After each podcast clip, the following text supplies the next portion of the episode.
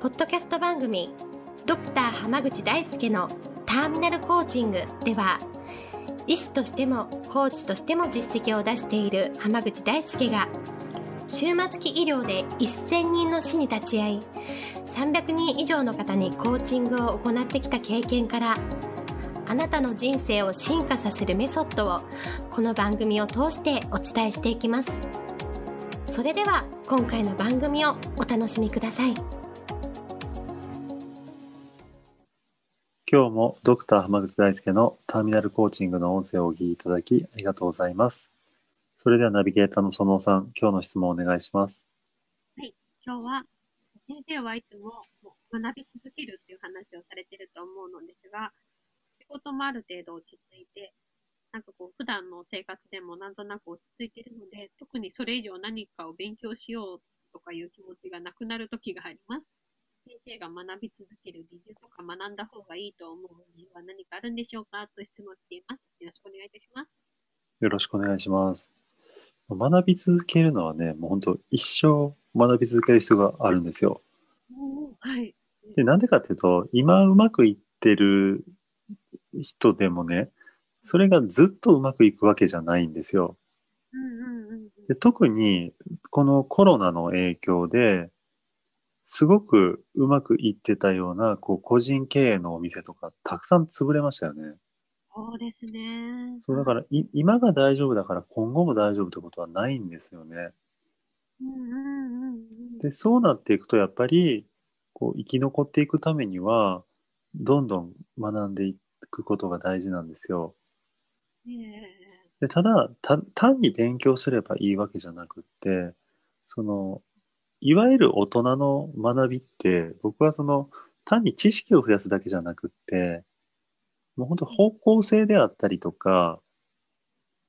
こうもう形であったり形態であったりとかそういうのもどんどん変わっていく要は変わっていくってことが学んでいくってことなんですよ。あへ変化するってことですかね。そうですそうです。どんどん変化していくってことがきっちり学んでいるっていううんことで、でそれがねあのこの前同じような話をこうクライアントとしていた時にええとある僕の好きなロックバンドの話になったんですけどうんそのロックバンドはあの最初こうビジュアル系のロックバンドとしてデビューしたんですね。はいでまあそれで、まあ、その例えばオリコンチャートとか上位に結構入っていたんですけど、うんある時パタッとビジュアル系ではなくなってどっちかというとこうパンク路線にうん結構大きく方向転換をして展開していってえでそしてまた数年経った時にもう全然違うまた曲調になったりしてたっていうのを繰り返していってるんですね。えええはいはい。でそのボーカルの方もなんかいろんな歌い方がどんどん年々増えていく感じでええはい。もうなんか本当もうパンクっぽいこうシャウトするような歌い方をしたりとかうんうもうんなんかいわゆるデスボイスみたいなやつはいをや、もやれたりするし普通にあの高音の声ですごい綺麗な歌い方をしたりもするしっていうのですごいこういろんな方向を模索しながらどんどんレパートリーを増やしていってるので、うんもうなんか最近では日本だけじゃなくて結構海外でもうん日本人が出たことないようなロックフェスとかに招待されて出たりとかしてええるような感じにななられてってるんですね。はいはい、すごいですね。だから結構日本のオリコンチャートで1位とか取ったことあるような人たちだからもう日本で要は同じような曲調でずっと行ったって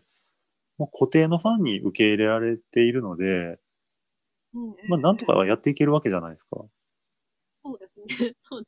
でもなんか結局それであの変化しなくなった人たちって結局数年したら消えていくんですよ。ああ、ああ、なるほどですね。はいはい。結局いつも同じような曲ばっかりになってくるとうんなんかこうやっぱ飽きてきてで次にいいアーティストが出てきたらあのファンはそっちに流れてってっていう風になっていくのでうんうんうんだからやっぱりねその長年トップを走り続けてるような方々って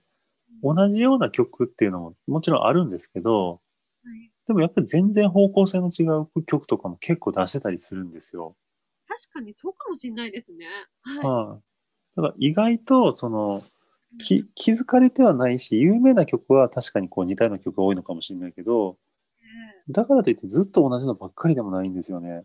あ確かにそうですね。なんかこう、ちょっと変わったりとか、あとなんかこう、はいアルバム曲には珍しいのあったりとかってありますもんね。そうですそうですであとね、ま、これまたテレビで見たんですけどうんあの定番のお菓子とかアイスクリームとかあるじゃないですか。あります、あります。あれって23年に1回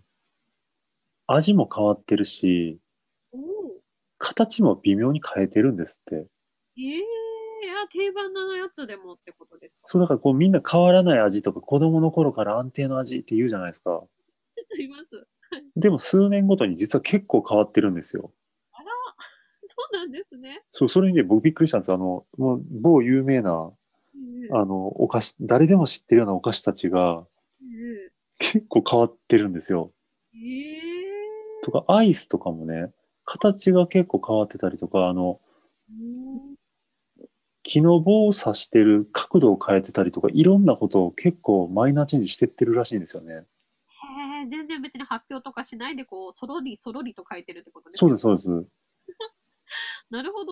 はいだから意外とそのもう国民的なお菓子とかであったとしてもどんどんチャレンジしてってるしどんどんどん変化してってるんですよ。確かにそうですよね。そうそうそう考えたらやっいやよりだから食べやすくより美味しくっていうのを追求してったらやっぱ変わらざるを得ないんですよね。確かになんか食の好みとかもそれこそね、なんとなくちょっとずつ流行じゃないですけど変化とかしたりしますもんね。なんかそうです。だったらやっぱ僕ら個人としてもうん同じ路線でずっと行くってやっぱ危険なことなんですよ。確かに確かに。あの結局変わり続けている人と人とかものがこう定番のものとして受け入れられやすくなっていってるのでだから僕らもどんどん学び続けてどんどん変化していくっていうことが必要かなと僕は思うのでだから常に学び続けているんですよ。ことですね。その変化する方がむしろ、こう、生きていくんだったら変化する方が普通ぐらいな勢いですかね。そうですねなのでぜひね現状に満足せずにどんどん学び続けていただきたいなと思います。はい。ありがとうございます。今日はこれで終わります。ありがとうございました。ありがとうございました。本日の番組はいかがでしたか